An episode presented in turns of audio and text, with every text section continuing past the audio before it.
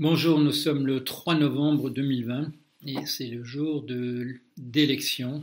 On parle surtout de l'élection présidentielle, mais il y a d'autres élections euh, au niveau législatif aux États-Unis.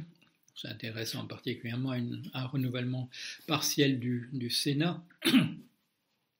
Euh, mais euh, tous les yeux sont fixés sur l'élection présidentielle qui met en présence Monsieur Donald Trump, président sortant, et Monsieur Joe Biden, qui avait été vice-président euh, sous euh, Monsieur Obama euh, dans les dans des législatures, non, pardon, dans des mandats présidentiels précédents.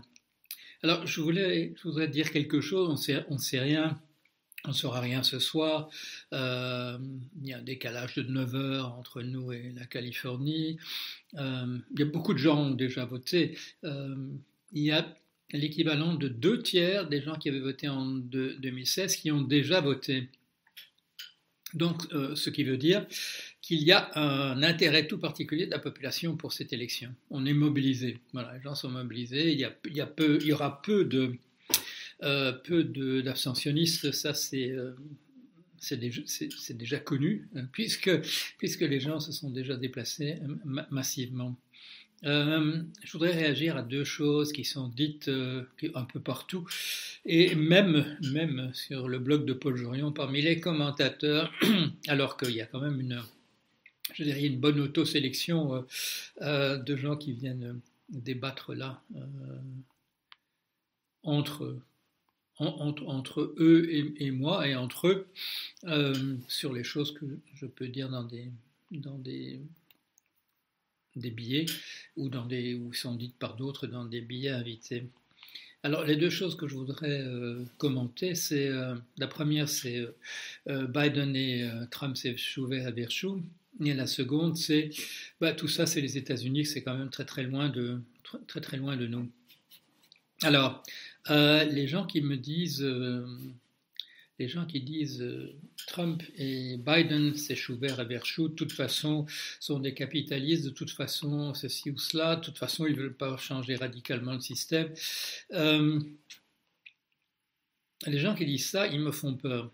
Ils me font peur parce que j'ai le sentiment qu'ils diraient ça en toutes circonstances, que c'est pas que c'est pas lié au capitalisme ou à voilà une critique radicale, c'est une indifférence. C'est une indifférence, c'est une sorte de comment dire, c'est une expression de ressentiment. Euh, qui, euh, voilà, qui, qui, arrive à s'exprimer de cette manière-là. Mais j'ai peur, j'ai peur que ce soit des, que, les gens qui disent ça sont des gens qui diraient la même chose euh, dans n'importe quel cas. Alors je pourrais dire, euh, euh, je ne veux pas épuiser mes points Godwin euh, et donc je ne mentionnerai pas une certaine chose. je vais utiliser mes points Godwin au maximum et, je vais invoquer pour ça l'autorité de nul autre que Monsieur Mike, Godwin. Monsieur Mike Godwin est donc voilà, un spécialiste de la communication. Euh, c'est quelqu'un qui euh, s'est défendu pour la, liberté euh, d'expression sur l'Internet tout au départ, pour la neutralité du, net. il a représenté la, la, fondation Wikimedia. C'est quelqu'un qui est du côté de la liberté d'expression. il, il avait dénoncé à une époque, au début de l'Internet, la tendance dans la discussion à, ce que rapidement une, discussion dégénère et que euh, les gens se traitent mutuellement de nazis. Et il avait, il avait énoncé cette loi de Godwin, euh, sans y associer des points, euh, disant qu'au bout d'un moment, une discussion une discussion sur l'Internet va invoquer d'une manière ou d'une autre la Shoah, Hitler, le, le, mouvement nazi, etc ça n'a pas empêché, ça n'a pas empêché en 2017 un événement euh, voilà, auquel je consacrais euh, beaucoup de réflexion et qui est au centre d'ailleurs, c'est vraiment, je dirais, la, voilà, la partie centrale du premier volume de mon La chute de la météorite Trump, euh, celui qui s'appelait un, objet populiste mal identifié. Euh, monsieur, Godwin, du fameux point Godwin, a dit en 2017, à propos des, euh, suprémacistes blancs, euh, monsieur, dont monsieur Trump a pris le parti après les échauffourées qui ont conduit en particulier à, la, à la, mort de Heather Heyer, une contre-manifestante. monsieur Godwin a dit qu'à ce moment-là, en 2017, à propos de, de ces, ces milices, ces milices euh, suprémacistes blanches, il a dit qu'il était parfois justifié d'appeler le d'appeler nazi un certain nombre de choses euh, qu'il n'avait pas suggéré qu'il ne fallait pas traiter de nazi un certain nombre de personnes. Et il a souligné à cette époque-là euh, que selon lui le, le qualificatif s'appliquait aux suprémacistes blancs, voilà, sympathisants du Ku Klux Klan et autres personnes de ce type-là et de l'alt-right euh, de manière générale aux États-Unis, ce qu'on appelle donc la, droite alternative et qui en, fait est une, extrême droite identitaire.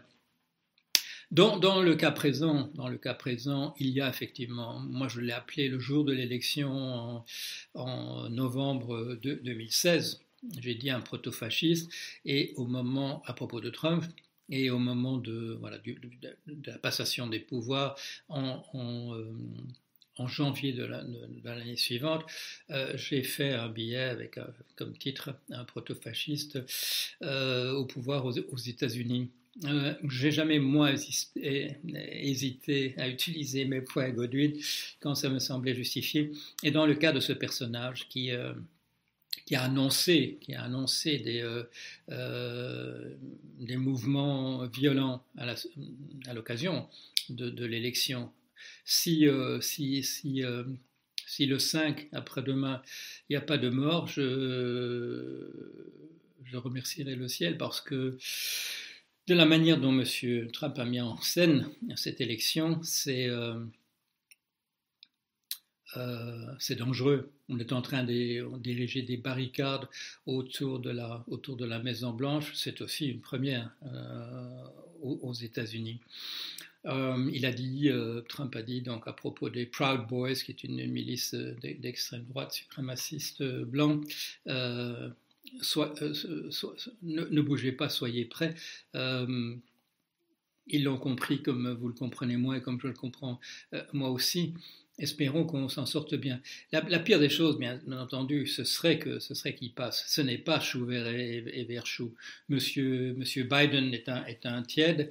Euh, Madame Kamala Harris, euh, sa vice-présidente sur le ticket, comme on dit, est une personne très, je dirais, très légaliste, très rigoriste, qui euh, dont le parcours euh, en tant que ministre entre guillemets de, la justice de la Californie n'est pas n'est pas sans reproche, mais il n'y a pas de comparaison possible, pas de comparaison possible entre euh, un représentant de cette démocratie américaine euh, extrêmement euh, plutocrate et oligarchique, euh, mais il n'y a quand même pas de comparaison possible avec ce que représente, Trump, qui est, qui est, du fascisme, du, fascisme de type absolument classique. les gens, les Américains, malheureusement pour eux, ont commencé à s'en rendre compte je dirais très très récemment, euh, en 2020. Euh, pour, pour quelqu'un qui connaît un tout petit peu l'histoire, la, chose était évidente pendant sa campagne électorale de, 2000, à partir de, 2015. Ben pour ça, il faut, il faut faire attention. Il faut, qu'est-ce qu'il faut? Il faut avoir eu un ami républicain espagnol dans les années 50 qui qui demandait à dévisser le, dévisser le bout du. Le, l'endroit où on parle dans un téléphone, dans un de ces vieux téléphones. Il demandait où est le téléphone, et alors euh, je disais, il est là, il dit, tu permets? Alors, euh, avant, qu'on, avant qu'on parle, il dévissait le téléphone, il regardait ce qu'il y avait dedans, et de toute façon, il déconnectait, le, il déconnectait la, machine. Il faut des choses comme ça, peut-être, euh, pour, pour devenir pour devenir sensible à un certain type, type de, choses. Donc voilà, c'est pas vert chou et chou vert. un, il y a une personne qui représente une démocratie que je critique énormément, pour laquelle je propose des différents types de remplacements sur des différentes institutions. c'est pas mon, voilà, c'est pas mon ma tasse de, ma tasse de thé, mais c'est beaucoup mieux, c'est de loin, il n'y a pas de comparaison possible avec ce que Trump est en train de faire et qui pourra encore faire de manière décuplée s'il était confirmé dans son, dans son mandat.